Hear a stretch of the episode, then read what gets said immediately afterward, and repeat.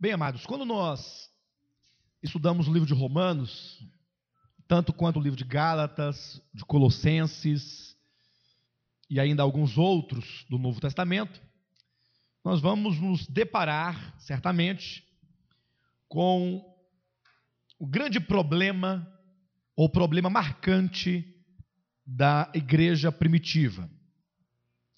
Hoje, nós temos os nossos problemas de igreja próprios do século 21.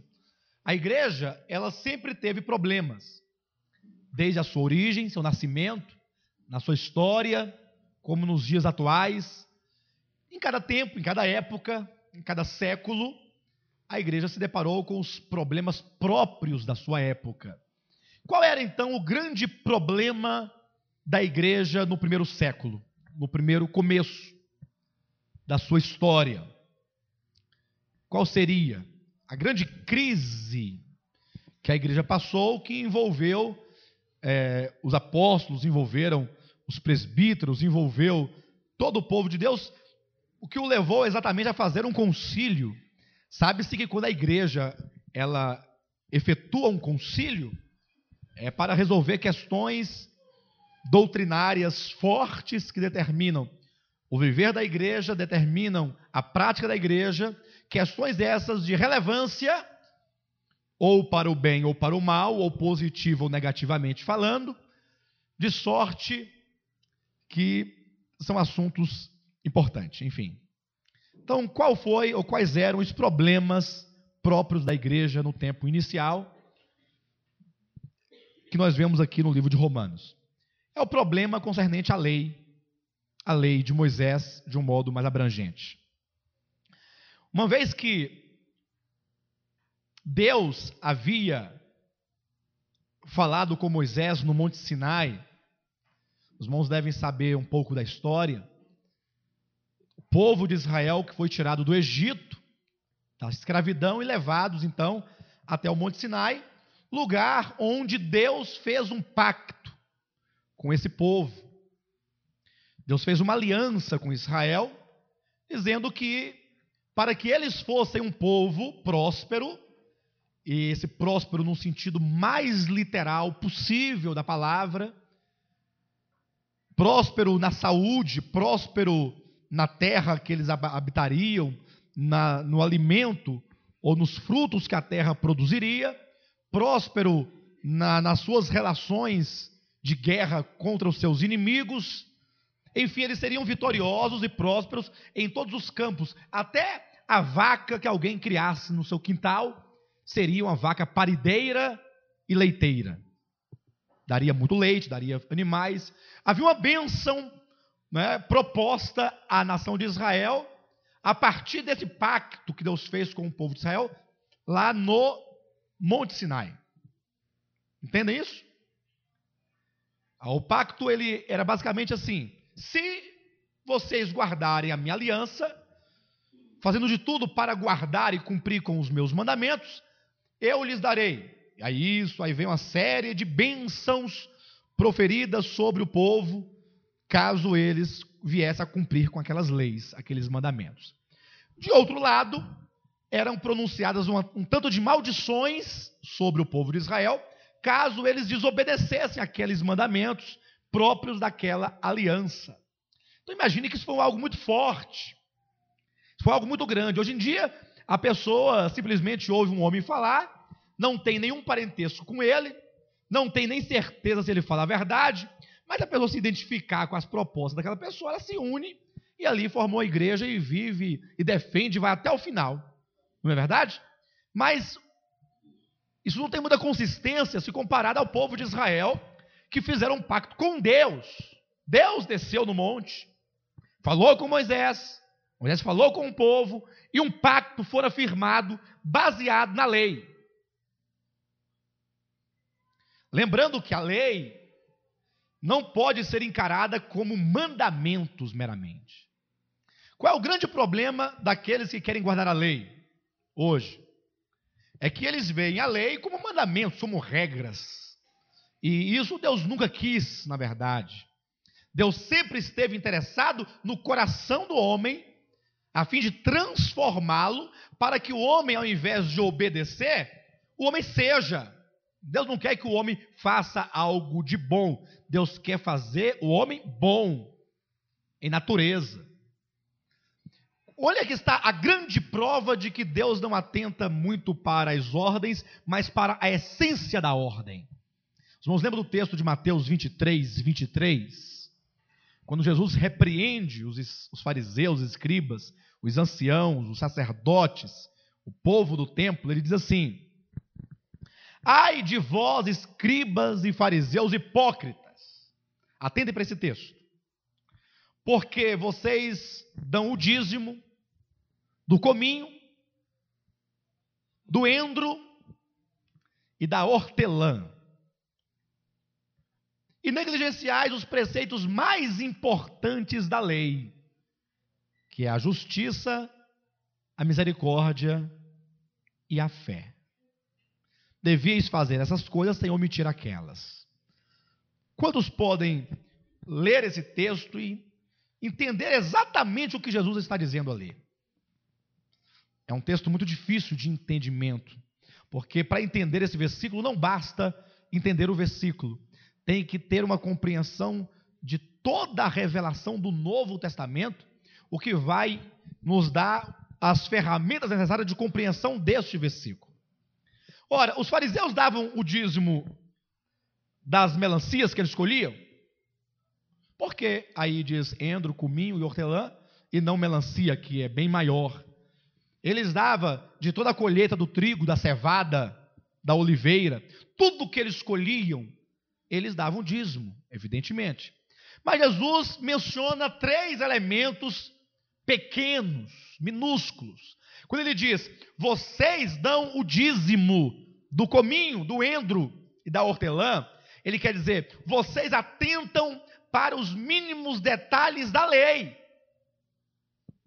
Vocês estão preocupados com os centavos do dízimo. Jesus não estava repreendendo quanto a esta atitude. O problema é que, sendo eles meticulosos com as coisas pequenas, passavam desapercebidos das coisas verdadeiramente grandes. Jesus está querendo dizer com isso que existem coisas grandes e coisas pequenas. Deus. É o que ele disse ou no versículo anterior, posterior, ou nessa, região aí. Ele diz que eles engoliam um mosquito. Ou melhor, desculpem, eles coavam um mosquito. Esse coar o mosquito é, no caso aí, em outras palavras, dar o dízimo do cominho. São, ambos são pequenos, ó. E engolir um camelo. Veja como eles faziam questão da mosca, mas passavam desapercebido do camelo. Novamente, nós temos aqui coisas grandes e coisas pequenas, coisas de maior importância e coisas de quase nenhuma importância. E o povo de Deus sempre foi assim. Eles às vezes estão preocupados com o tamanho do cabelo e esquecem o tamanho da língua. A língua é o problema. Cabelo não. Cabelo pequeno ou grande não faz mal para ninguém. Se for muito grande, só faz mal para quem tem um cabelo grande. Agora, a língua mata pessoas. Sempre foi assim. Então Jesus está falando assim: olha, ai de vós, escribas e fariseus, porque vocês dão atenção a coisas muito pequenas e esquecem as coisas de maior importância. Aí, quais são as coisas de maior importância?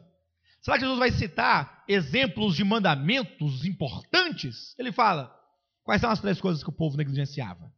Grandes, de importância: a justiça, a fé e a misericórdia. Em outras palavras, onde estão esses três elementos na lei? Há algum mandamento de justiça, de fé e de misericórdia na lei de Moisés? Qual que é o texto?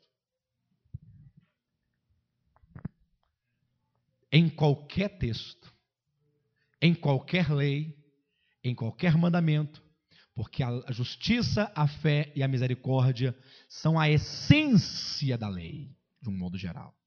Então, por exemplo, eles eram capazes de sacrificar alguém por colher no sábado. Jesus falou: se vocês entendessem o que eu quero, misericórdia quero e não sacrifício, não condenaria a inocentes. Então veja que no mandamento do sábado existe como essência a misericórdia e não a regra exigente que mata e destrói. Os judeus não entenderam isso. Eles não entenderam o espírito da lei. Quando, por exemplo, um judeu levava um animal para ser sacrificado sobre o altar, uma oferta pelo pecado, que ele fazia sem nenhuma relação afetiva com aquela oferta, sem nenhuma relação de fé com o Messias vindouro, fazia por mera é, tradição, ritualidade. Eles não tinham, na verdade, a fé, as coisas mais importantes da lei, a fé. Faltava. Quando falta então a fé, naquela lei, naquela prática da lei, torna-se, portanto, abominável. O Senhor chegou a dizer por várias vezes que ele abominava os sacrifícios.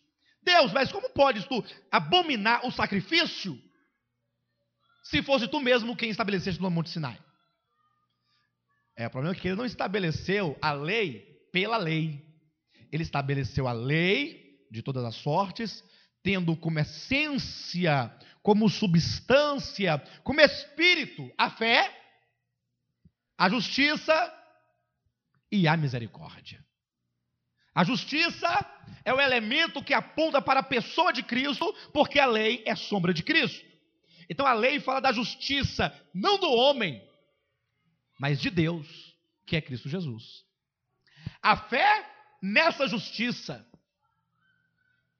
e a misericórdia é porque, ao contrário do que pensam e do modo como aplicam a lei, a lei ela não seria para simplesmente aplicar sobre os homens e exigirem dele o que eles não podem dar, mas era para levarem eles a um reconhecimento de sua incapacidade para que pudesse clamar por misericórdia. Essa era a essência da lei. E eles perderam esse sentido da fé, da justiça e da misericórdia e passaram a atentar para regras, destituídas de um coração verdadeiro. Regras simplesmente da letra, regras mortas, regras, regras frias. Eles tratavam com a lei e com os transgressores da lei do mesmo modo que um analista analisa as fezes de alguém quando vai fazer um exame de fezes. Então, alguém vai ter que analisar aquelas fezes, não vai ter que fazer o procedimento. Qual é a afetividade, a relação que o analista tem com aquele objeto? Será que ele fica, oh, mas que coisa mais linda? É assim que ele fica? Não, há uma aversão completa. Assim os judeus tratavam com a lei. Eles, quando pecavam, continuavam obstinados e sem nenhum arrependimento. E quando acertavam, se orgulhavam. Eles não tinham uma relação de fato com Deus de servos. Então, na verdade, quando Cristo veio, ele veio como o cumprimento da lei. Os irmãos podem manter a Bíblia aberta em Romanos, capítulo 3. Nós estamos aí. Essa é a introdução da mensagem de hoje. Então, ele veio como cumprimento da lei. Ele veio com uma essência, ele, nele, há a justiça. Ele é o objeto de fé, como nós vimos semana passada. E ele é o que exerce misericórdia sobre o homem, para o homem, para aquele que se arrepende. De maneira que não há nenhuma contradição entre a graça e a lei. Os irmãos percebem que não há contradição? Não há nenhuma contradição. Quando Deus deu a lei, alguém poderia falar, pastor, mas o senhor não fala sempre que a lei era o ministério de morte? Ora, isso não é mal. Na verdade, o homem, ele morre não é por causa da lei. Ele morre porque comeu do fruto da árvore do conhecimento. Os irmãos podem verificar em Romanos 5, 12 e 13, quando diz que assim como por um só homem entrou o pecado no mundo e pelo pecado a morte, assim a morte passou a todos os homens, porque todos pecaram. Aí diz o versículo 13: que mesmo aqueles que não pecaram à semelhança de Adão, esses estão debaixo da morte. Mesmo antes da lei, não haver pecado, mas havia morte. A morte ela não existe por causa da lei. Agora, a lei veio para tornar o ato de pecado transgressão, e agora o homem irá morrer como antes, já iria morrer de todo modo, mas através de um método legal, da aplicação da lei. Então, para que veio a lei? A lei veio para mostrar o pecado, para legalizar a morte do transgressor, que já era, que já iria acontecer de todo modo, mas acima de tudo isso, é para levar o homem a um reconhecimento de que ele não pode, de que ele não consegue. Por essa razão, ele é, é, ele é, ele é um réu, ele está condenado. Então, ele deve clamar por misericórdia. E então vem a graça ao alcance deste homem desgraçado. Então, a lei e a graça, ou a lei e Cristo, não são contraditórias. Jamais. Não há nenhuma contradição. Alguns falam, ah, mas Jesus Cristo aboliu a lei. Não, na verdade, ele veio para cumprir com a obra de redenção e introduzir os homens agora na nova dispensação, ou no novo modo como Deus iria tratar o homem. Então, quando você olha para a lei e consegue discernir a sua essência, e você olha para Cristo, entende a essência de Cristo, perceberá que ambos, lei e Cristo, não são jamais contraditórios. Mas deve-se entender que em Cristo agora eu encontro a justiça que eu preciso, não mais na lei. Eu tenho que exercer a minha fé não na lei, mas na pessoa de Cristo. E eu devo agora estar debaixo dessa misericórdia de Cristo. Não há contradição. Todavia, o problema grave, o problema que se instaurava na igreja primitiva era exatamente em torno do tema lei. Por quê? Porque logo com a morte e ressurreição de Cristo, muitos escribas e fariseus e sacerdotes se converteram ou passaram agora e os convertendo a Jesus Cristo. Você imagina agora um sacerdote velho já, seus 70, 80 anos de idade, pregnado das coisas da lei, aquele sistema da lei conforme pregava o judaísmo, e agora ele se converte a Jesus Cristo. E agora ele começa a perceber que muitos gentios também se convertiam a Jesus Cristo, com outros costumes, não tinham costume de guardar a lei dos, dos alimentos puros e impuros, de Levítico 11, não, não guardava sábado. E aí então a igreja passou a experimentar uma mescla de judeus convertidos a Jesus Cristo e de gentios convertidos a Jesus Cristo. Isso causou confusão ou não? Que tipo de confusão? Os gentios estavam regozijando-se na graça, glorificando a Deus porque foram salvos sem nenhum merecimento.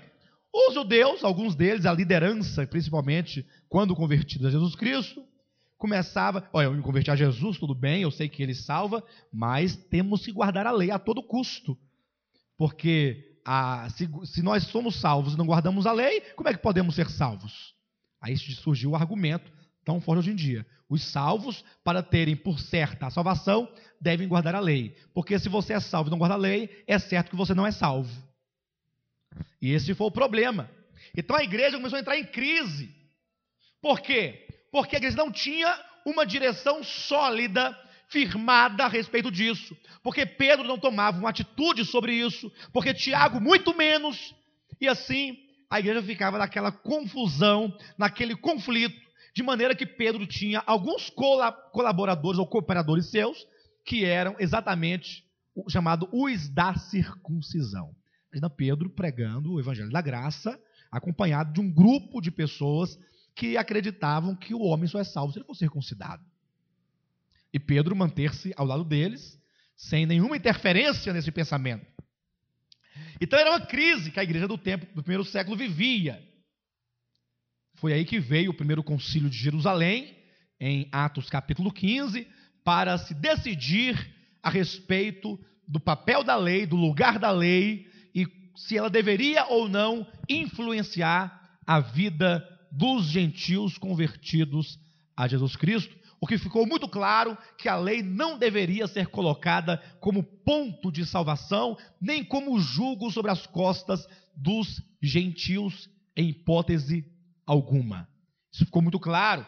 Foi escrito cartas, e Paulo e Silas e ainda um grupo de irmãos saíram agora de cidade em cidade, de igreja em igreja, levando a carta assinada pelos apóstolos, mostrando qual foi a decisão da igreja, a decisão daquele grande concílio de Jerusalém, dizendo que não deveria ser colocada nenhuma carga sobre os ombros dos gentios, nenhuma exigência com força de lei sobre a igreja, exceto que ele se abstivesse da prostituição, da do sangue de animais e da, é, da carne sufocada. São três elementos, né? Os irmãos lembram? A carne sufocada é a carne cozida, é o pescoço destroncado do animal com sangue. A prostituição e os ídolos. É, os ídolos? Isso. Não. É melhor olhar, né? Atos, capítulo 15. É, eu acho que são essas três coisas mesmo. Está aqui, 15, 29. 28 e 29. Pois pareceu bem ao Espírito Santo e a nós não vos impor maior encargo além destas coisas essenciais, que vos abstenhais das coisas sacrificadas aos ídolos, isso mesmo, irmão Raimundo, estava certo. Bem como do sangue, da carne de animais sufocados e das relações sexuais ilícitas. Dessas coisas fareis bem se vos guardardes. Não são três. É porque aqui o sangue fala, bem como do sangue da carne de animais sufocados. O sangue da carne do animal sufocado. Porque você mata o animal sufocado e não esvai o sangue, o sangue permanece no animal. É, o sangue da carne de animal sufocado. O modo como se mata o animal. São três coisas essenciais aqui. Então, a igreja, na verdade, deveria gozar de uma liberdade e de uma libertação da lei. Aí alguém poderia falar, pastor, mas não seria uma contradição? Livres da lei? Na verdade, a lei não é anulada, ela cumpre com o seu papel, e uma vez cumprido o papel, ela se encontra com sua realidade na pessoa de Cristo. Entenda, o sábado não foi abolido, ele cumpriu-se e encontrou a sua realidade na pessoa de Cristo. A lei dos animais, dos sacrifícios de, pela oferta pelo pecado, também não foram abolidos no sentido de que antes era e agora não é mais, simplesmente porque não quer que seja. Não, é porque ela se encontrou com a sua realidade, cumpriu com o seu objetivo e agora Cristo é a realidade das ofertas, Cristo é a realidade do sábado, Cristo é a realidade da lei. Gálatas capítulo 5. Liberdade da lei. Somos libertos dela. Então, não há nenhuma contradição entre Cristo e a lei. Por esta razão, nós vamos encontrar textos na Bíblia como este aqui de Romanos, abram aí, capítulo 3, versículo 31. Anulamos, pois, a lei pela fé? Não, de maneira nenhuma. Antes, confirmamos a lei. Este versículo, queridos, tem sido uma ferramenta muito forte, por sinal, daqueles que querem impor a lei como modelo de vida para a igreja do Novo Testamento. Na verdade, não pode ser entendido dessa maneira, porque olha como é dito: anulamos pela lei, anulamos, pois, a lei pela fé, quando diz anulamos a lei pela fé, o que os irmãos entendem com essa, com essa pergunta? Vocês entendem assim? O que mais que eles podem extrair desse versículo? Anulamos, pois, a lei, a lei pela fé. Ele quer dizer, uma coisa anula a outra. São contraditórias. Esse é o ponto que ele está colocando. Não, jamais. Jamais podemos falar que a lei ela é contraditória. Se isso fosse verdade, então Cristo não deu continuidade ao judaísmo.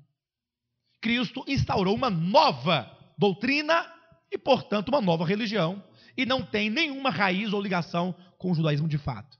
Mas, na verdade, Cristo, ele é a continuação agora em realidade. Alguém no passado fez uma, é, uma ilustração que, ao meu ver, foi uma das melhores, que dá mais para a gente entender como é que o Antigo Testamento ele vem se frutificar no Novo sem nenhuma contradição. Ele fala assim: olha, o Antigo Testamento é o ovo. E o Novo Testamento é a galinha. A galinha que outrora estava sendo gerada dentro do ovo, estava sendo produzida, ainda era ovo. Mas chega um ponto que o pintinho nasce. Ele sai da casca, abandona aquela casca que já não tem mais nenhuma razão de ser, outrora tinha uma razão, e agora a essência do ovo, em realidade, é o pintinho, que virou galinha. Então, uma coisa, você não pode falar que a galinha não é o ovo, nunca foi o ovo, e não tem nenhuma relação com o ovo. Tem uma estreita e profunda relação. Só que agora ele abandonou a casca, não precisa mais dele. Então, quando Cristo veio, ele veio como essa realidade. Então o apóstolo Paulo está perguntando se porventura a lei e a fé são contraditórias. Ele diz que não. Pelo contrário, ele diz: antes guardamos a lei, confirmamos. Ou seja, o evangelho e a igreja é uma confirmação de tudo que a lei disse e de tudo que a lei pregou e de tudo que ela pretendeu transmitir. A igreja, o evangelho, os santos, o Novo Testamento é uma confirmação, assim como Cristo foi a confirmação. É tanto que há um texto aqui, Romanos, no capítulo, é, capítulo 6, 5, os irmãos podem abrir, ou melhor, capítulo 8, desculpem que diz algo parecido. 8, versículo 4.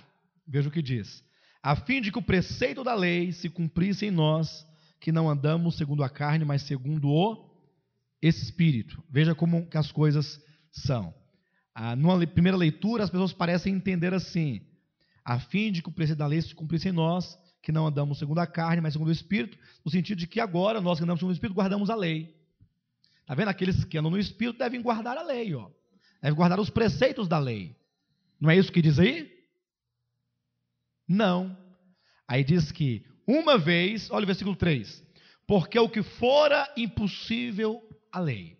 Ou seja, a lei passou muito tempo tentando levar o homem à santidade, tentando levar o homem a uma vida de fidelidade, Passou muito tempo tentando fazer o homem justo, fazer do homem alguém santo, bom.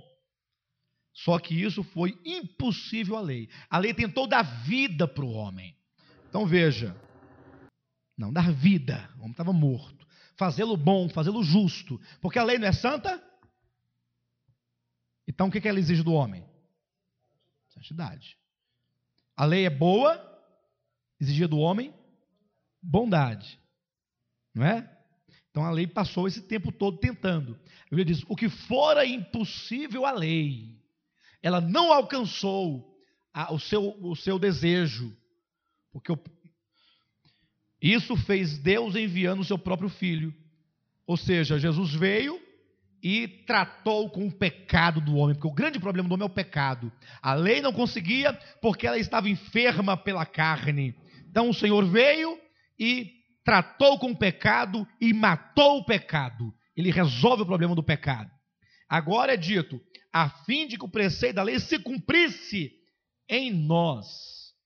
Os irmãos devem ter ouvido alguma vez falar sobre a ordem dos objetos na frase, na oração, a ordem né, sujeito, verbo, objeto, ordem direta, ordem direta. Já ouviram falar disso, né?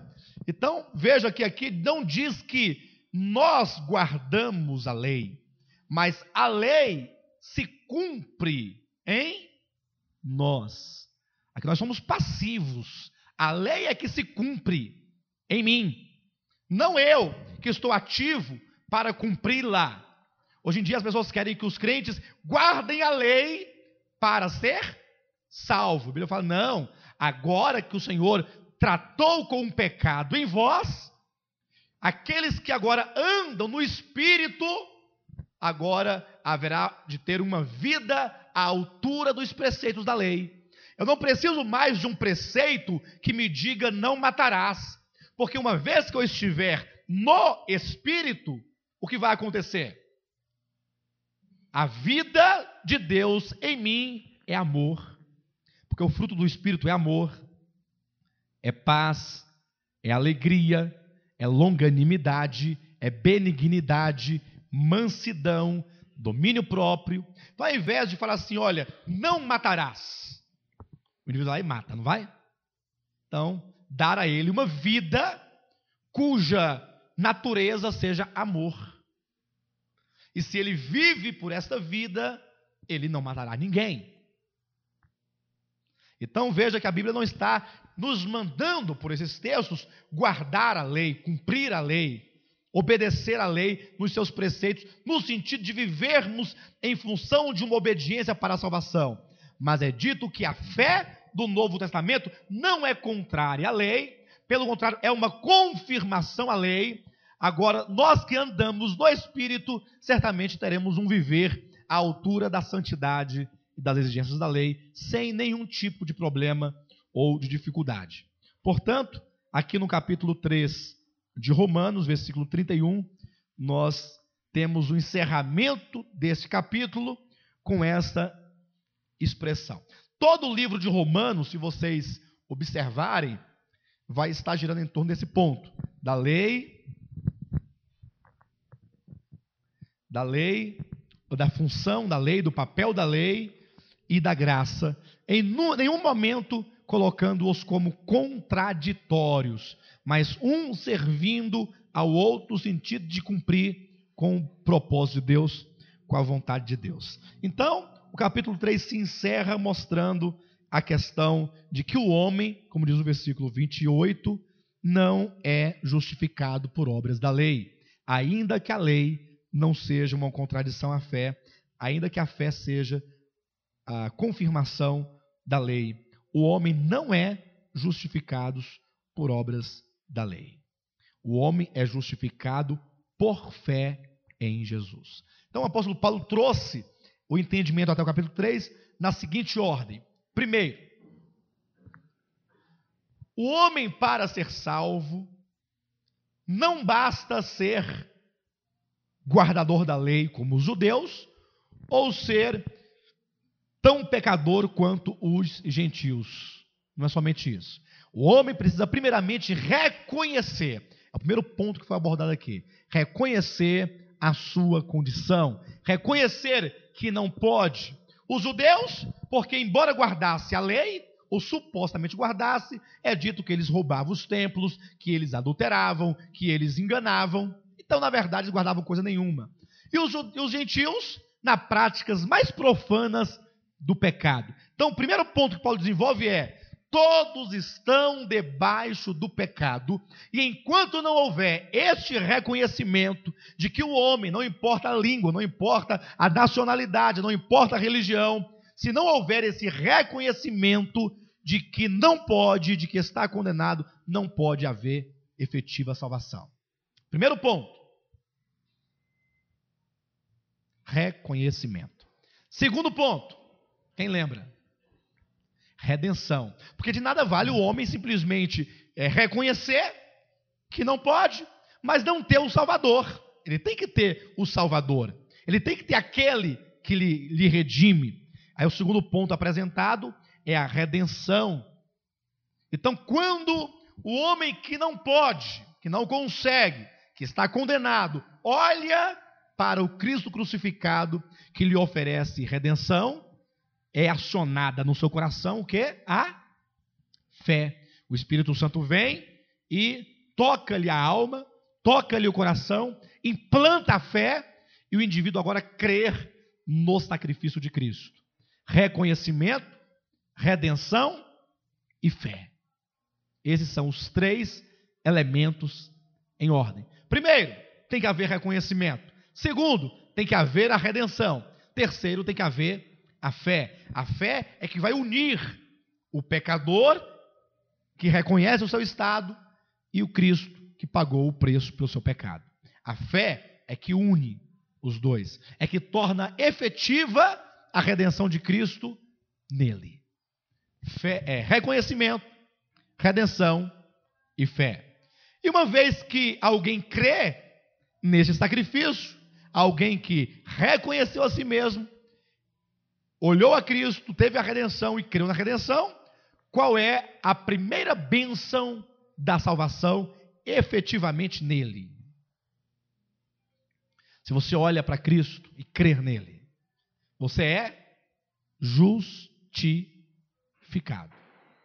Nós já tratamos esse ponto da justificação, mas às vezes nos parece tão complicado, porque todas as igrejas evangélicas, ou as igrejas cristãs, até mesmo a igreja católica, todas as igrejas cristãs pregam a justificação. Todas. Então não há nenhum problema, não há nenhuma, nenhuma igreja cristã que negue a justificação. O problema está em como eles entendem a justificação. O que é a justificação? Ou até que ponto o homem está justificado de fato? Esse é o ponto fundamental aqui dos primeiros capítulos, até o capítulo 5 de Romanos.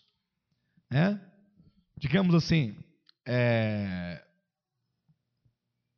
Luciano, você foi justificado, você é alguém justificado diante de Deus, você crê nisso, e por que, que você foi justificado? O que, que você fez para ser justificado?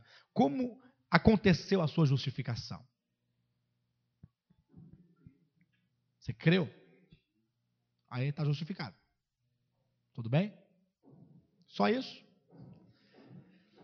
Eu me lembro quando eu pregava, isso tem muito tempo, né? Evidentemente. O pastor Fernando, que ah, na época ele não, era, não seguia Cristo, ele achava muito engraçado essa história. Quando eu falava para ele que para ele ser salvo bastasse que ele invocasse o nome do Senhor com o seu coração. Está lá em Romanos capítulo 10, versículo 9. Se com a tua boca confessares a Jesus como o Senhor e em teu coração creres, será salvo. Aí ele me perguntava assim: mas só isso?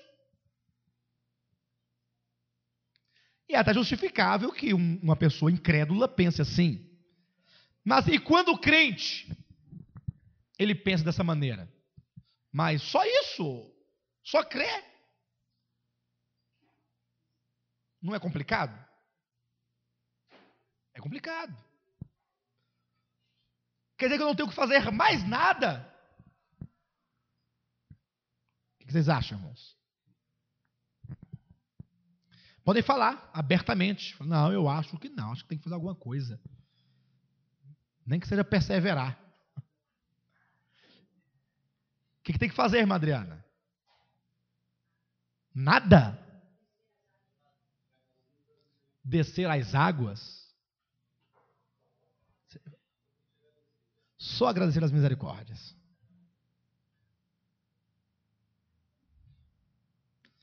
Deus é muito sábio. Deus é tão sábio que ele, sabendo da incredulidade, ele então tratou de deixar o ato de sua justificação muito claramente revelado na Escritura. Na Bíblia não há nenhum problema de compreensão.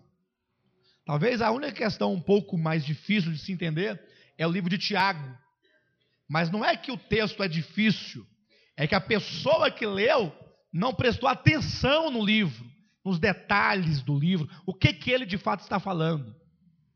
Quando eu leio Tiago, por exemplo, eu, eu olho para os capítulos de Tiago, cada parte que ele vai falando ali, sobre as obras, enfim, eu não consigo ver como tema de sua obra as obras humanas.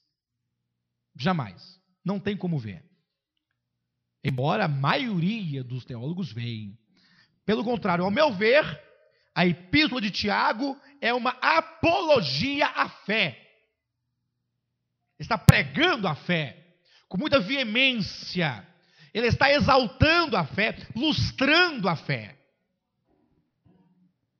Essa é, é, é a finalidade do livro de Tiago.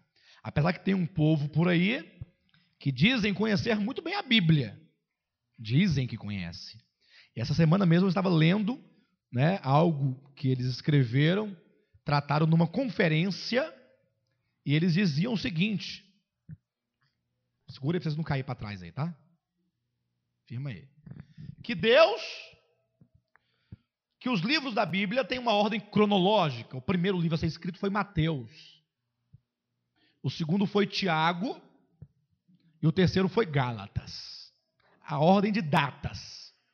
Aí foram explicar a razão. A razão por que, Deus colocou esses livros nesta ordem cronológica. Não na ordem como está aqui na Bíblia. Na ordem de tempo. O primeiro livro do Novo Testamento a ser escrito foi Mateus. O segundo, Tiago. O terceiro, Gálatas. Eu falei, vamos lá, vamos ver o que, é que significa esta ordem. Aí ele falou assim: primeiro, Mateus é o primeiro livro a ser escrito no Novo Testamento porque é o livro que fala do reino. Então as pessoas adentram para o reino e se tornam cidadãos do reino dos céus. Muito bem. E por que Tiago é o segundo livro? Porque Tiago não era claro a respeito da vontade de Deus. E de tanta cegueira que ele tinha, ele acabou escrevendo um livro para falar sobre as obras como meio de justificação. Aí Deus reagiu contra Tiago, está escrito assim lá, e mandou escrever Gálatas para confrontar a epístola de Tiago e colocar Tiago no seu devido lugar.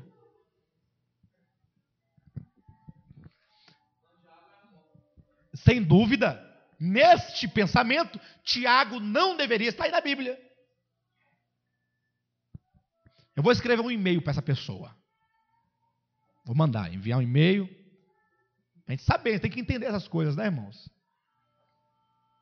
Eu estou pensando a partir de hoje, hoje assim, a partir desses dias agora que eu tenho lido esses assuntos, a ter um posicionamento diferente. Estou pensando, se Deus me continuar confirmando isso, a cada aberração que eu ouvir, eu entrar em contato com a pessoa que falou e tentar uma comunhão mais próxima, questionar essas coisas. Não sei se isso seria bom. Sim, de coração puro, né? Em amor, em Cristo, para buscar a compreensão, quem sabe ajudar ou ser ajudado. Mas chega a ser um absurdo. Então Deus, sabedor do homem, do coração do homem, Deus então tratou de esclarecer a questão da justificação e como ela acontece. Amados, é incrível. O homem, ele acredita em tudo, menos em Deus.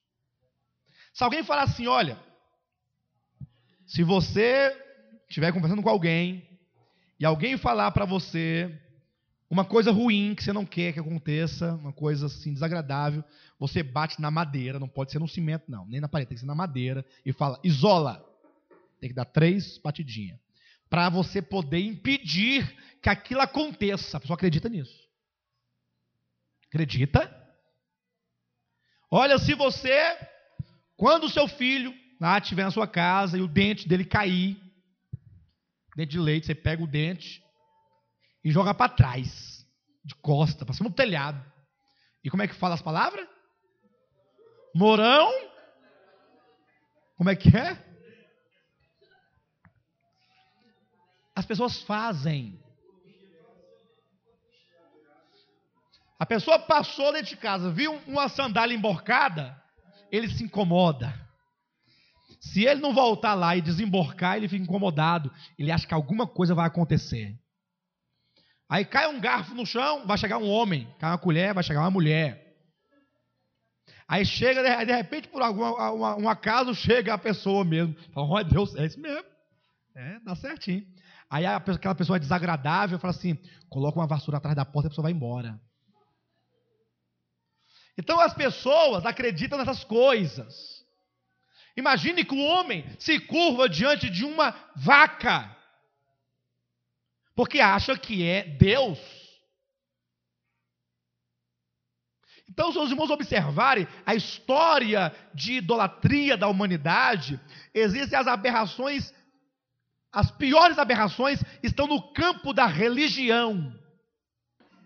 Olha, essa é a coisa mais certa que eu já ouvi na minha vida. Aí sim, aí tem sentido, não é? Que o coelho ficou sem pé, fica difícil. Irmãos, então quando Deus ele fala da sua salvação, ele fala da sua justificação, ele procura colocar em termos muito claros. Eu queria mostrar, antes de nós entrarmos no capítulo 4 de Romanos, só um texto aqui do livro de Hebreus. Quando, todavia, o homem ouve a palavra de Deus, ele não acredita. Não sei se vocês ouviram falar alguma coisa sobre um decreto dominical por esses dias agora. Não ouviram? Estão falando aí que o Papa disse, tem um documento, que vai assinar que dia? Dia 17. É o decreto dominical. O que os adventistas tanto pregaram e pregam até hoje. Você imagina que tinha um bando de crente desviado, tudo em adultério e na gandaia.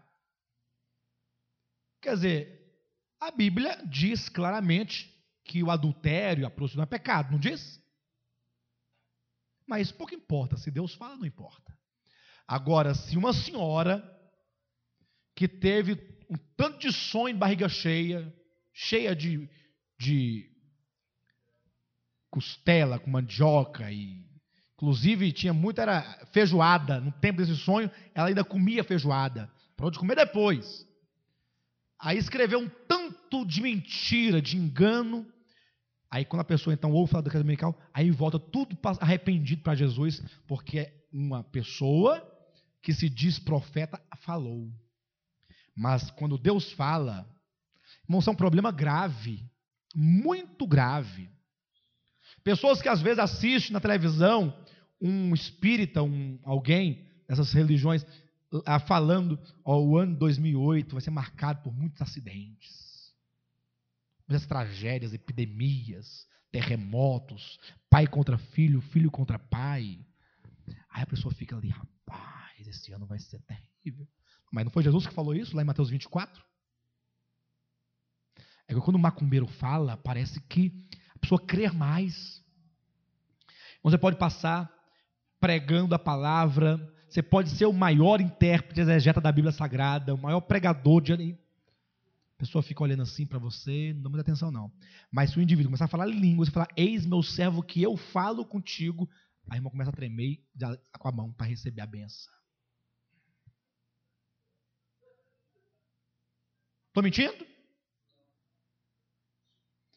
Irmãos, está escrito, Deus disse. Não fica olhando. É, interessante, né? Não tinha visto ainda? Muito bem. Esquece. Agora, as promessas que foram ditas por profecia, ninguém esquece. Não, porque o vaso lá, Deus usou o vaso e falou para mim. Então as pessoas creem em tudo, menos em Deus e na Sua palavra. Deus sabe da incredulidade do homem. Deus sabe. Por isso, quando ele fala de sua salvação, ele procura colocar em termos mais claros possíveis. Verifique só, Hebreus capítulo 6, versículo 13. Pois quando Deus fez a promessa a Abraão, visto que não tinha ninguém superior por quem jurar, jurou por si mesmo, dizendo: Certamente te abençoarei e te multiplicarei. Então veja, quando Deus prometeu, não basta a palavra, o próprio Novo Testamento não ensina que seja a palavra do crente, sim, sim, não, não, e o que passar disso é procedência maligna. Não diz a Bíblia? Agora, quando Deus prometeu a Abraão, ele falou assim: Abraão, eu vou te abençoar. Isso basta. Se Deus fala que vai abençoar, basta. Mas o problema é que Deus vê que o homem duvida. O homem duvida. O homem fica olhando assim para Deus, aí você vai abençoar. Ai, tá bom. Mas ele fica pensando assim: mas e se eu cair? Mas e se eu não cumprir com todos os requisitos? Mas e se eu. Aí nós enchemos a palavra de si, si, e passamos a desconfiar de Deus. Então, quando Deus falou com Abraão, prometendo-lhe a bênção, então ele o fez com juramento. O juramento só serve por um único motivo, só é preciso por um único motivo a dúvida do outro. Não concordam ou não? Sim ou não? Eu prometo algo para o Henrique, e então eu juro para ele que farei aquilo que estou dizendo. Então esse juramento serve de garantia para ele, porque a mim basta a minha palavra. Então Deus, vendo a incredulidade de Abraão, as dúvidas de Abraão, Deus então, ele jurou para afirmar essa palavra. Olha como é que é dito no versículo 16: Pois os homens juram pelo que lhes é superior, e o juramento servindo de garantia para eles é o fim de toda contenda. Por isso Deus, quando quis mostrar mais firmemente aos herdeiros da promessa a imutabilidade do seu propósito, se interpôs com juramento. Deus fez o juramento para mostrar aos herdeiros a imutabilidade do seu propósito. Aquilo que ele prometeu, ele vai cumprir. E ele não mudará jamais. Só que quando os homens juram, eles juram por algo grande. Olha, eu juro pelo meu pai e pela minha mãe. Ainda beijo os dedos assim, né? Imagina assim: olha, Henrique, eu farei isso. Olha, eu juro por aquela galinha. Ele não vai acreditar. Mas juro por Deus, juro pelo meu pai e minha mãe, juro pela minha cabeça, pela morte da tua mãe, não, vai dar certo. Então a pessoa leva aquelas palavras a sério, porque houve um juramento. Se bem que o Novo Testamento nos ensina que nós não devemos jurar em hipótese alguma. Porque como é que você compromete aquilo que não é teu? Você não pode jurar por algo que você não é capaz de dar. Então seja a palavra do crente sim, sim, não, não. Mas Deus, ele se interpôs com juramento. Então, quando ele foi jurar, visto que não tinha nada superior a ele, para que ele jurasse, jurou por si mesmo. Como quem disse, certamente. Esse é um juramento. Certamente, ou seja, eu falo com as minhas palavras, com os meus lábios, te dando a certeza e a segurança. Eu estou falando.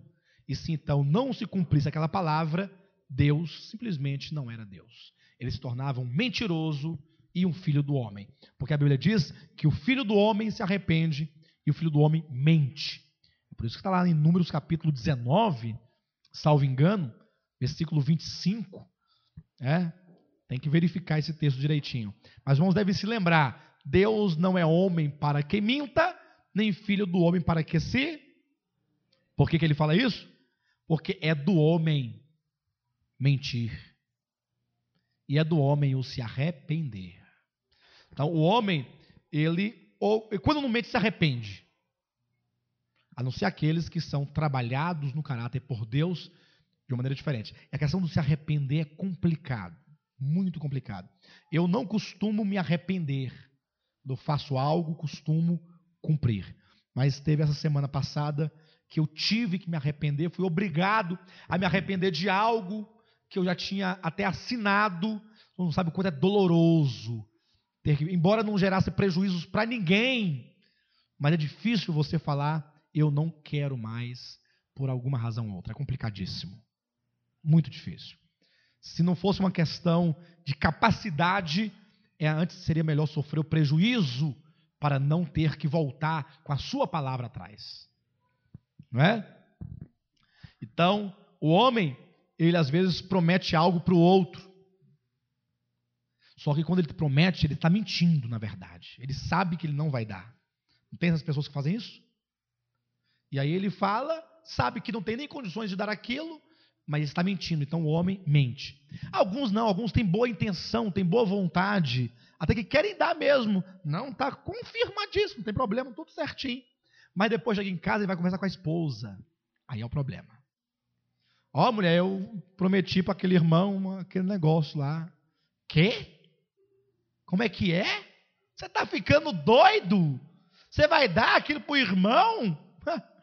Aí vai, é uma abelha, um chamo de abelha. Aí ele vai, vai, tá bom, tá bom, irmão. Aí liga pro irmão, não deu certo, irmão. Mas ele não falou que era assim, que estava. Não, eu mudei de ideia. Não dá. Se arrepende. Complicado, né? E vice-versa também, às vezes a mulher que faz alguma coisa, o marido vai lá e tum. Então, o ideal é, antes de prometer, conversar. Meu bem, o que você acha de nós doarmos aquilo para o irmão? É, eu acho que não. Acho que sim. Aí depois comunica para evitar essas coisas constrangedoras. Então, por que que Deus se interveio com o juramento para Abraão? Para que Abraão tivesse a sua palavra por certa. Para que Abraão descansasse. Então, bastaria que Deus falasse assim: olha, o homem não é justificado por obras. Como está aqui no capítulo 3, versículo 28. Aí não diz isso? Que o homem não é justificado por obras da lei, senão unicamente pela fé? Isso basta para vocês? Basta? Se houver só esse versículo, tá, encerraria toda a discussão? O homem não é justificado por obras. O homem é justificado por fé, independentemente de obras da lei. Isso basta? Basta para vocês todos? Hoje basta, né? Já teve tempo que ficou assim meio embaçado, né? Todos nós, eu também, eu fiquei assim desconfiado, olhando. Esse está muito fácil para ser verdade. Então é por isso que vem o capítulo 4. O capítulo 4 existe aí, na verdade, como uma explicação. Na verdade, Paulo, quando escreveu o capítulo 4, movido pelo Espírito Santo, ele tinha a intenção de exemplificar esta justificação por fé, independentemente de obras. Então você lê o capítulo 3, versículo 28 e entende superficialmente a justificação. Acha que entendeu? Somente o capítulo 4 é que vai tirar as dúvidas e que vai mostrar que quando Deus justifica, de fato ele não precisa do homem. Ele não precisa das obras do homem, porque o grande mal, isso foi implantado por Satanás, é o fato de colocar na cabeça das pessoas: eu sou salvo pela graça, eu sou salvo pela fé, mas eu, se eu não fizer, se eu não, se eu, eu sempre tenho que colaborar com alguma coisa. Isso é do maligno. Só que há aqueles que, ao receber essa palavra, eles creem nela. E aí são salvos de fato, é verdade, mas aí o inimigo vem para levá-lo para o outro extremo. É, já que você, bobo, é salvo pela graça e não precisa de obras da lei, então vá para a gandaia. É salvo? Por que não? Seja negligente, seja isso. Aí a pessoa começa a levar uma vida de devassidão, simplesmente porque é salvo pela graça, independente de obras da lei. Ora, tanto o primeiro comportamento, que é o de duvidar, e o do segundo, que é o de tornar vil a graça de Deus, ambos procedem de Satanás e da carne do homem. Ambos. Somente o equilíbrio, aquele que aceita por fé essa graça e agora determina no seu viver andar por fé. A mesma fé que me levou a ser justificado é a fé na qual eu tenho que andar nela e por meio dela, na dependência constante. Se eu dependo de Deus para ser justificado, devo depender para existir, para caminhar, para viver, para congregar. Porque os elementos da salvação que virão à frente, que é a santificação, né? a transformação, ela na verdade ocorre somente pela fé. A mesma fé que me justifica será a fé que me santificará. Então, temos que encontrar aqui o equilíbrio da vida cristã.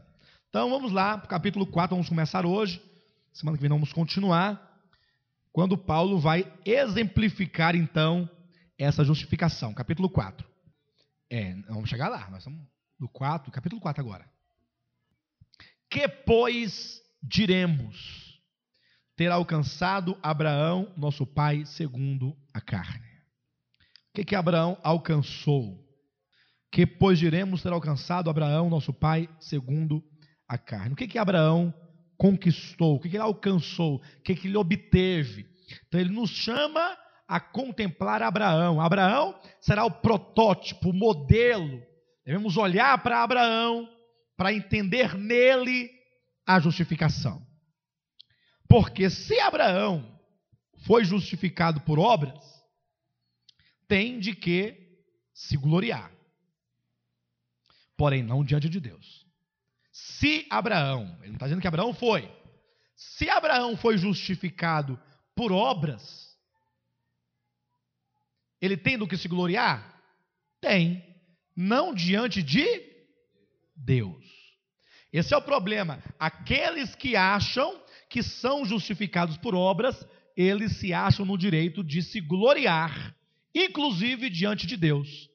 Porque se eles acreditam que as suas obras lhes trazem justificação, o que lhes dá direito de entrar na presença de Deus, então eles entram não porque Deus é bom, não porque Jesus os redimiu, mas porque ele praticou obras justas. Se gloriam. Versículo 3. Pois que diz a Escritura? Veja que Paulo ele é criterioso, sempre conduz os seus ouvintes, seus leitores, ao que diz a Escritura. Sempre. Que diz a Escritura? Olha, nós podemos discutir qualquer coisa, cada um pode emitir qualquer que seja a sua opinião, mas sempre devemos conduzir então a Escritura. O que ela diz? O que, é que ela tem a dizer nesse assunto específico de Abraão? Aí ele colocou dois pontos aí. Abre-se uma aspa, embora não tenha na Bíblia dos irmãos, e ele então vai colocar o que a Escritura diz. Abraão creu em Deus, e isso lhe foi imputado para justiça. É isso que a Escritura diz. Observe que Abraão, melhor, que Paulo, ele não está dando o parecer particular dele. Ele está dizendo sobre a justificação, falando da fé que não exige obras. Ele dá o exemplo de Abraão, que é da Escritura, e apresenta o texto bíblico. O modelo de Paulo é o modelo de provar pela Escritura. O modelo de Paulo é um determinado tema à luz da Bíblia, sempre ele vai conduzir os seus leitores, os seus ouvintes imediatos ao que diz a Escritura. O nosso livro, Dízimos de Oferta, vocês, têm ele, né? Os irmãos poderão observar cada palavra, cada sentença, cada ideia é ratificado com um texto bíblico. Cada. Eu até hoje conversava com a minha esposa sobre isso. Eu pensava assim: será que alguém vai ler esse livro o livro que nós estamos agora escrevendo, Eleição e Predestinação à Luz da Bíblia. Eu perguntava: será que alguém vai ler este livro verificando cada passagem? Será? É muito difícil, porque são muitas passagens bíblicas. Para que nenhum falar, nenhuma ideia seja minha, nenhuma. E se vocês, por exemplo, pegarem, comprarem livros de autores renomados, autores principalmente da os reformados, são grandes autores, escreveram bons livros. Eles sempre, quando falam, eles citam alguns outros nomes de outros teóricos do passado que lhes serviram de base. Ah, porque o Martin Lloyd falou isso. Ah, porque o fulano disse aquilo. Aí ele vai falando e vai provando pelos teóricos. Por que, que eles fazem isso? Porque são homens de universidade, acostumados a escrever teses de mestrados, que são, na verdade, um tratado baseado na história. É assim que eles fazem. Eu, particularmente, não gosto disso. Não gosto. Ainda que os irmãos devem encontrar algum nome, um ou outro, alguma referência desse ou daquele livro, mas as provas do que se diz num livro, no caso, um livro apologético como este, deve ser a Escritura e nada mais.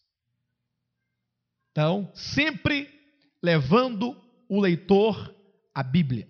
Se alguém ler o livro de, é, que, nós, que vai ser lançado no meio do ano, se alguém lê-lo verificando cada referência, em cada página ele vai ter cinco, seis referências bíblicas.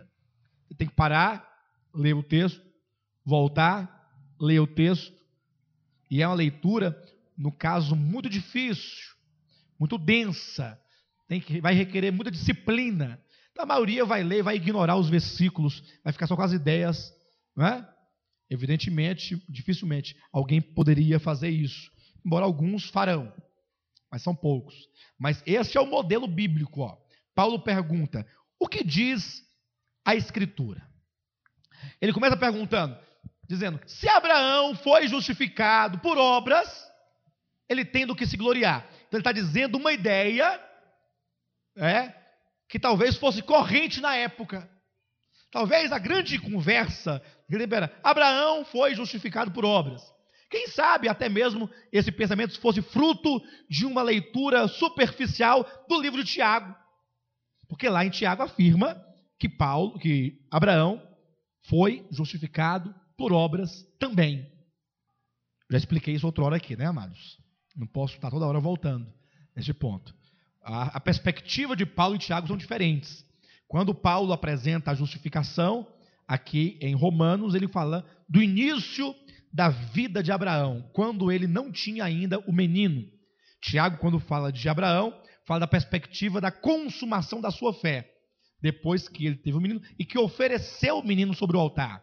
Então veja que Paulo fala do início, Tiago fala do final.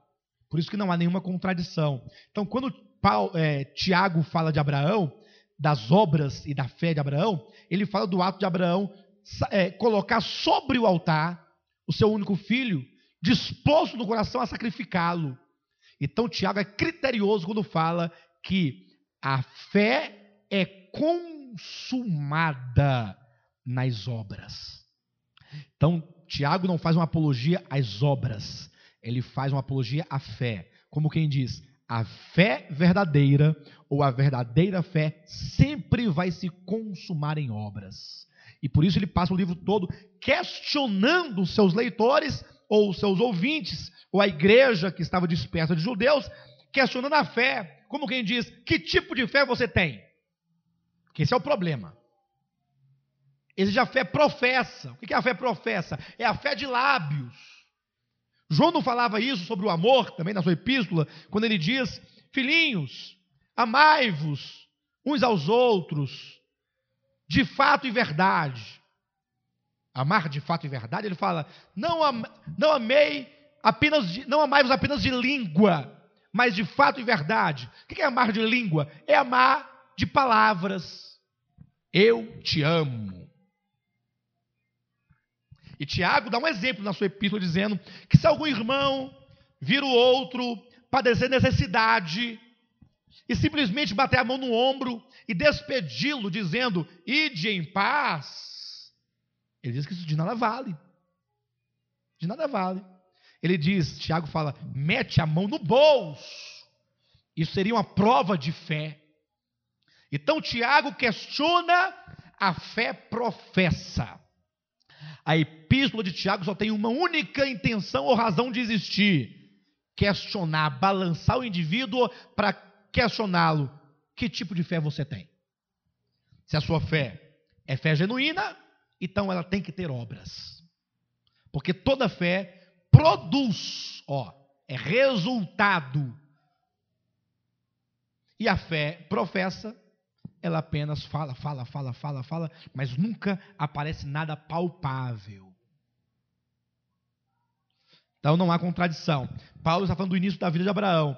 Abraão creu em Deus. E isso, o ato de ele crer, foi lhe imputado como justiça. A fé te imputa justiça. Eu sou justificado em Cristo Jesus porque creio no nome dele. Então, esse crer é o suficiente para que Deus impute em mim a sua justiça. Talvez muitos cristãos seriam curados na sua alma quando crescem nessa verdade. Há cristãos que andam cheios de culpa. Há cristãos que andam se autocondenando. Há cristãos que desistem da fé, sabia? Porque dizem, eu não consegui. Vou desistir. O que, que eu estou fazendo aqui no meio de tanta gente santa? E só eu sou impuro. Não deve ter compreendido a bênção da justificação. Então, entender essa verdade no coração é ser liberto das culpas, ser liberto do medo da punição, da condenação. É isso que diz a Escritura. Abraão creu e isso lhe foi imputado para a justiça. Aí agora, Paulo dá a continuidade ao entendimento, versículo 4 dizendo: Ora, ao que trabalha, o salário não é considerado como favor, e sim como dívida. Mas ao que não trabalha, porém crê naquele que justifica o ímpio, a sua fé lhe é atribuída como justiça.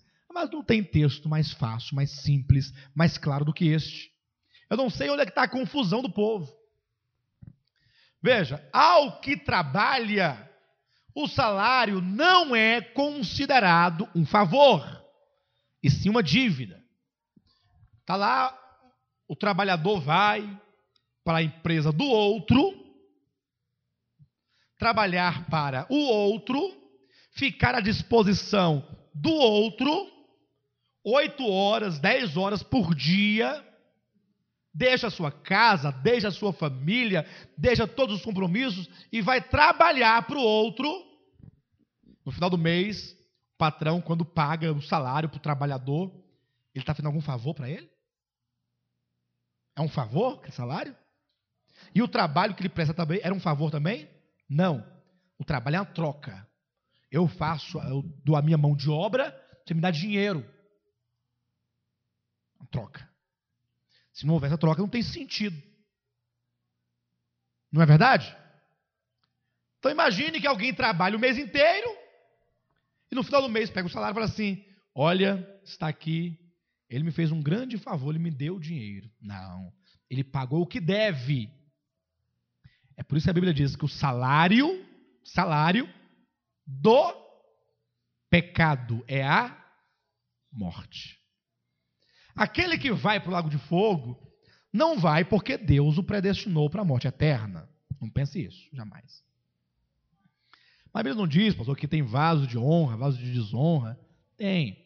Mas o que o leva para o lago de fogo não é a arbitrariedade de Deus. Você foi criado para ser lançado lá. Não. O homem vai para o lago de fogo porque o homem, ele pecou. Ele tem, ele tem um salário a receber. Uma dívida. A predestinação se encaixa aqui no sentido de que o Senhor, no seu propósito, não o escolheu para a salvação. O que implica, como consequência, que ele está destinado à perdição. Entendem isso ou não? Por exemplo, eu tenho aqui 100 reais. Tá certo? E há, na minha, de mim, dois, duas pessoas carentes. Eu não sou obrigado a dar o 100, nem para esse, nem para aquele. Também não sou obrigado a, a, a dar 50 para um, 50 para o outro. É meu dinheiro. Se eu não der para eles, eu não cometo nenhuma injustiça. Tá certo? Nenhuma injustiça. Ou cometo? Cometeria injustiça? Não, não vou dar o dinheiro para vocês. Paciência. Então, quando Deus, no caso, se eu pegasse os 100 reais e desse para alguém, ó, dá para você esses 100 reais, todinho. Só tem os 100. Eu dei os 100 para ele. Isso implica que o outro ficou 100. Então, dar os 100 para este implica não dar nada para o outro. E, consequentemente, ele ficará sem nada. Hã? 100 e sem nada. Tá certo? Então, é, é basicamente isso. Este não pode falar assim, como você é injusto. Injusto? Que injustiça que eu cometi? A injustiça é quando você tira do outro. Agora, se eu tenho uma dívida, aí seria diferente. Então, quando o Senhor, todos pecaram, digamos que o mundo inteiro seja vocês aqui, todos pecaram e destituídos estão da glória. Pronto. E o salário do pecado é a morte. Todos estão condenados porque vocês pecaram. Não fui eu, foram vocês. Pronto. Isso aí Deus sabia pela sua presciência, não pela sua predestinação. Presença, Deus vê que a humanidade cairá em pecado, toda. Então toda ela vai para o lago de fogo porque ela pecou. Tá certo? Mas no exercício da sua misericórdia, ele decidiu salvar este. Está salvo, salva você. Ah, mas você é obrigado a salvar os outros. Eu não. Eu tenho misericórdia de quem me aprouver ter misericórdia. A misericórdia não pode ser exigida como justiça, jamais. Quando alguém tem uma causa que se sente lesado, ele vai à justiça, não vai? O fulano tem que me pagar tanto e não paga. Aí vai para a justiça. Aí o juiz vai fazer justiça. Agora imagina só eu entrar na justiça contra o Ademar. Aí ele é chamado, tá? por que, que foi? Não, porque não está pegando tão bem, rapaz. Ah, e não me dá nada. Então eu exijo justiça. Vão zombar da minha cara. Não vão zombar de mim? Eu exijo todo mês uma pensão. Acontece muito por aí quando alguém é, que não tem pai se acha parecido com um artista, né? Aí ele coloca na cabeça que é filho do artista. Aí vai atrás dos direitos. Aí descobre a ver que tem nada a ver com aquele. O DNA não dá nada. Ele é obrigado? Não. Lá diz o seguinte: aquele que sabe que tem que fazer o bem não faz peca. É. E fazer o bem é tua obrigação. Obrigação. Fazer o que é certo. Você sabe o que é certo, não sei no caso, né? E você não faz. Você sabe que deve. Alguém poderia, alguém poderia errar? Fala, não, não sabia. Mas você sabe. E você peca. Você faz assim mesmo. Eu sei que não pode, mas eu faço do mesmo jeito. Você peca. Alguém pode falar, não, mas eu fiz e não sabia hum, que não podia fazer. Essa é a ideia do versículo, né? Então, os que vão queimar no lago de fogo vão porque trabalharam. Tá certo? Porque pecaram. Desculpe, trabalharam no sentido que cometeram pecados, tá? Vou largar o emprego porque eu não quero ir para o lago de fogo. Não é isso. Então aqui diz: Mas ao que trabalha, o salário não é considerado como favor, e sim como dívida. Então coloque isso bem claramente nos irmãos. Os perdidos serão condenados porque pecaram. Agora, olha o versículo seguinte: Mas ao que não trabalha, porém crê naquele que justifica o ímpio, ou seja, eu não fiz nada, eu apenas criei que ele pode me justificar. A sua fé lhe é atribuída como justiça. Então o apóstolo Paulo está ensinando que a justificação não é fruto do nosso trabalho. Porque se fosse fruto do nosso trabalho, não seria graça e não seria favor de Deus, seria dívida. Então Deus salva ou salvaria o homem não porque Deus é gracioso, mas porque o homem é merecedor, porque o homem fez por onde. E ai de Deus se Deus não salvar, daria um tribunal universal para condenar a Deus por ato de injustiça.